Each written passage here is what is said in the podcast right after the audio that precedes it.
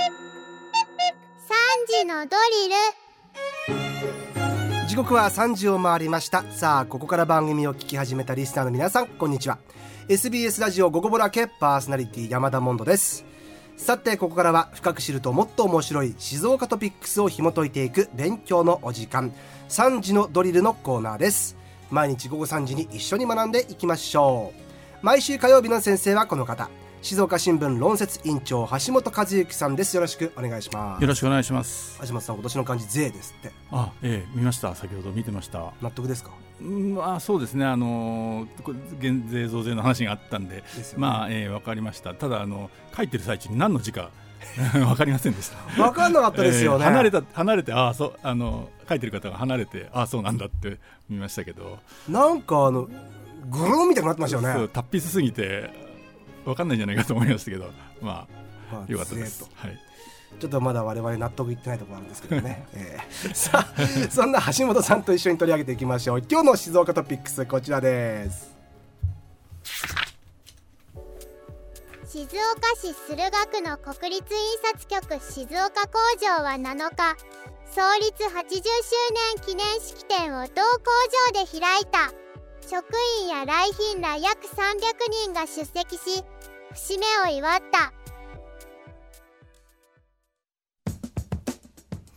今日は国立印刷局静岡工場の話題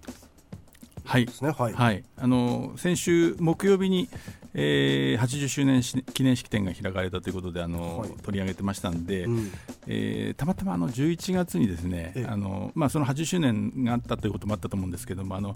えー、静岡市内のマスコミ向けに、えー、見学会を開いてくださったんですよ。工場見学ですか、えー、え。ー、あのでそれに参加させていただいたこともあってちょっと取り,、取り上げてみました。はい、はい。あの普段皆さんがお使いになっているお札を作ってる工場が、あの静岡市内にあるっていうのを、案外知られてない、まあ、知ってる方ももちろん、はいはい、あの僕あるのはあの工場あるのは知ってましたけども、うん、案外知られてないのかなと思いまして。いや僕もなんか聞いたことあるけどもどこにあるとか全然知らなかったあそうですか、はい。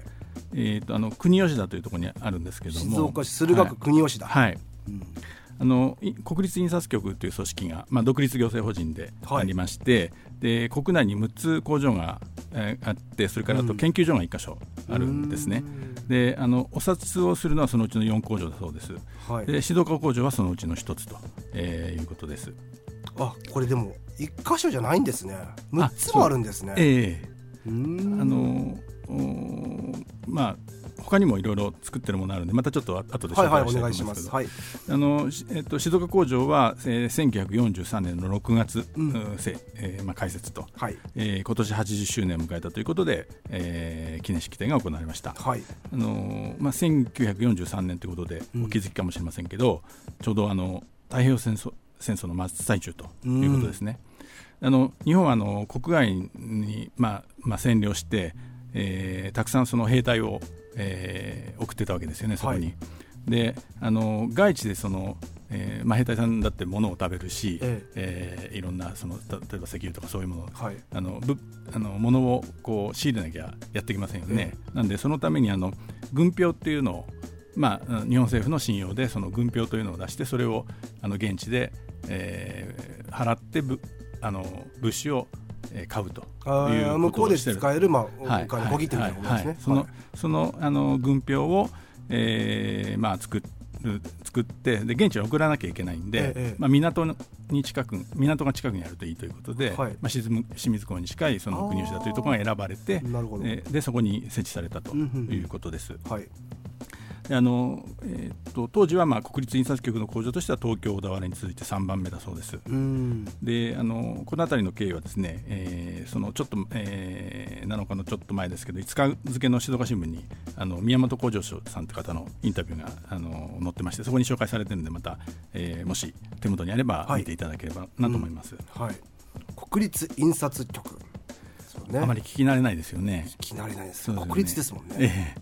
えー、あのえー、っと先ほど申し上げたお札のほかにもですね、うん、えー、あの国が、えー、休日以外にその、えーまあ、国の機関紙として毎日あの官報っていうのは発行してるんですけども、はい。えー、それを印刷してます。えー、あと、えー、皆さんが海外旅行の時に、うん、あの携帯するパスポート、はい、あと郵便切手、はい。えー、印紙証紙などを製造しているあそうなんですね、はい、それも全部ここで印刷してるんだ、はい、へえ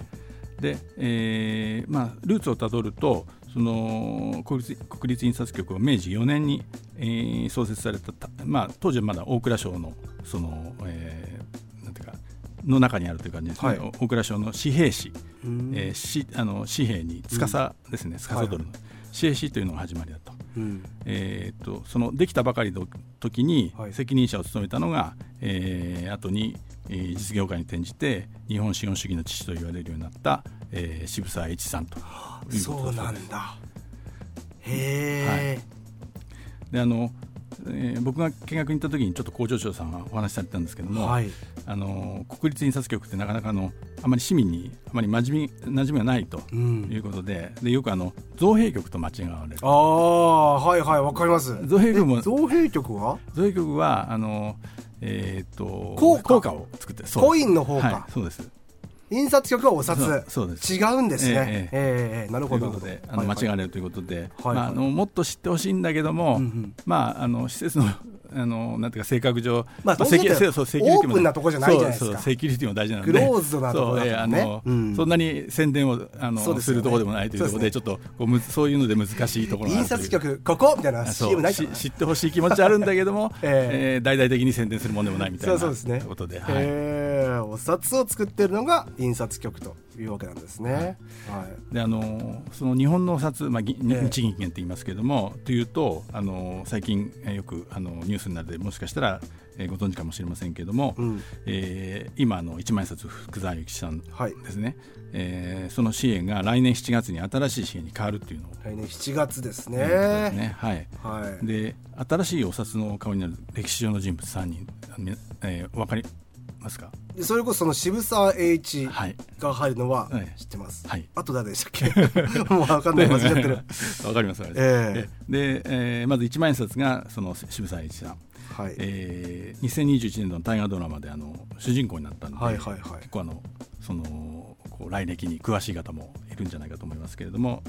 で、えー、もともとあの徳川慶喜の家臣であの、えー、慶喜が将軍を退いて静岡にいた時に静岡藩に勤めてたことがありまして、うん、えー、まあ、静岡にもゆかりの深い人という、えー、ことだと思います。はい。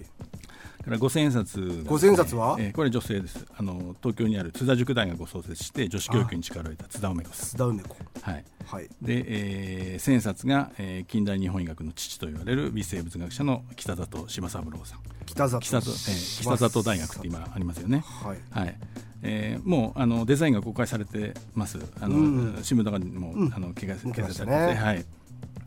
であのえー、今の福沢諭吉さんが1984年から。1984年から、えー、あと、えー、五千冊の樋口一夫さんと、えー、千冊の野口博さんは2004年からということなんで、まあ、あの40年20年経ってますんでも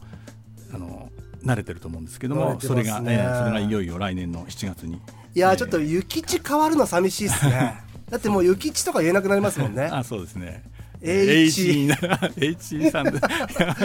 諭吉が飛んでっちゃったとか言うじゃないですか、えー、それは H に変わるわけですね、えーはい、えー、でも実際にその工場見学されてどうだったんですか、はい、橋本さん工場の中っていうか。ええ、やっぱり、あの一つはやっぱりあの入るときにあの厳しくチェックされますんで入るとき出るときに厳しくされますセキュリティがちゃんとしてる、はいはい、そういうのとでやっぱりあの、えー、その技術の高さみたいなことを、ええ、あのいろいろ教えていただきました。それで、もうすでにですね、はい、あのゆきさんはすられてません。もう、ええ、もう完全に新ゆきちはいないんですね。あのそうです。新しいのもついてたんですか？あのえー、それこそ H さんが、えー、バンバンすられてあの印刷が本格化してます、えー、新しいお札のですね。はいはい、であのまあもともとその今のあのゆきさんのお札でもですね、うん、世界で最も偽造しにくい紙幣の一つというふうにうん、言われてますよね、えー、技術が高いわけですよね、はい、であのその新しい紙幣にももう新しい技術があのふんだんに注ぎ込まれてということです。あの透かしですよね。はい、ね。えー、あれもあの、えー、さらに高精細なあの今よりもあの高精細な透かしが入ったりとかですね、えー、あのホログラムあ、えー、ちょっとこう角度によって変わる、はい、浮き出たりとか、えー、であれがあのそれこそ、えーと、H さんのを見ましたけども、はい、あのこう顔の向きが変わるんですよえー、すげえ。H の顔が、はい、はい、であと 3D ホログラム、はい、あとあの目あの目の不自由な方でもあの分かるように手で触ると分かる斜線マークというのがついてたんですね。あのまあ、今度はあのけあ、ええ、であとか、えー、その金額の文字ですね、あれもあの今までよりも大きくして表裏に入れてその見やすくしてしてると、はい。はい、あの使いやすいようにな工夫をされていると。いうことです。はあ。え今のお札はどうなっちゃうんですか？どうなっちゃうというか、えーとまあ、市場に出回ってるのは徐々に置き換わっていくですね銀行に入れたりするわけで銀行入れたら、えー、買えられちゃう、えー、だんだん少なくなっていくということそうなんですね、えーまあ、マニアの方がこう大事に持ってて、ね、ねしてますけど、えー、へえ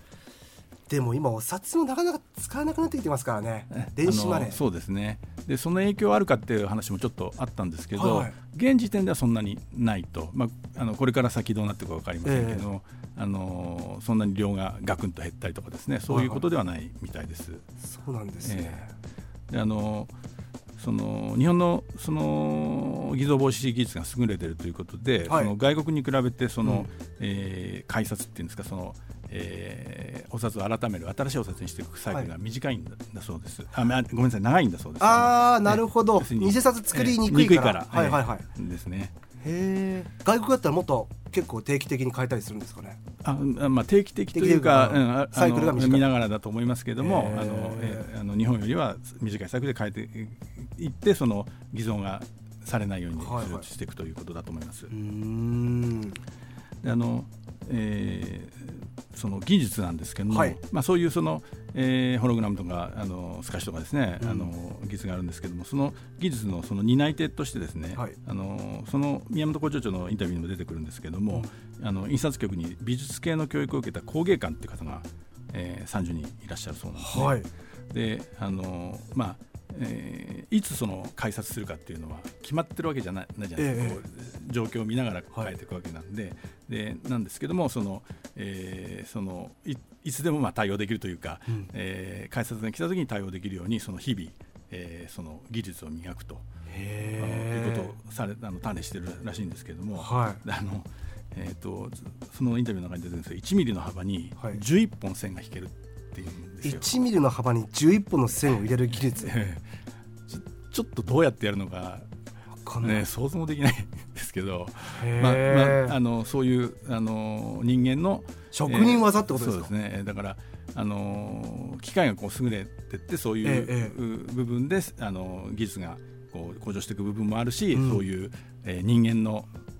技術でこう支えられている部分もあるということなんだと思いますね。ですね。はい。まあでもそれが静岡にあると。そうですね、まあ、せっかくあの静岡にあるんで、はい、こうまあ、市民にもっと親しみを感じてもらえたらいいなというのが、うん、その工場の皆さんのお考えのようなんですけどもね、はい、先ほど申し上げたような理由で派手には宣伝できないと。いうことです。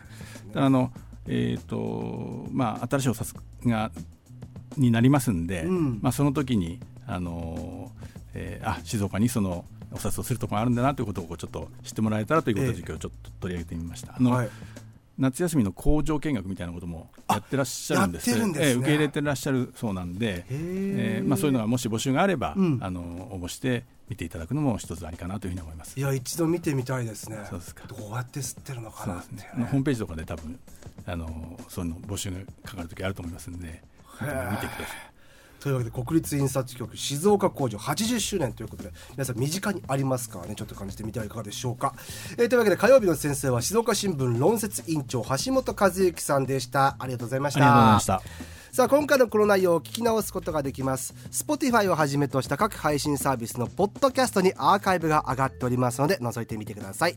今日の勉強はこれでおしまい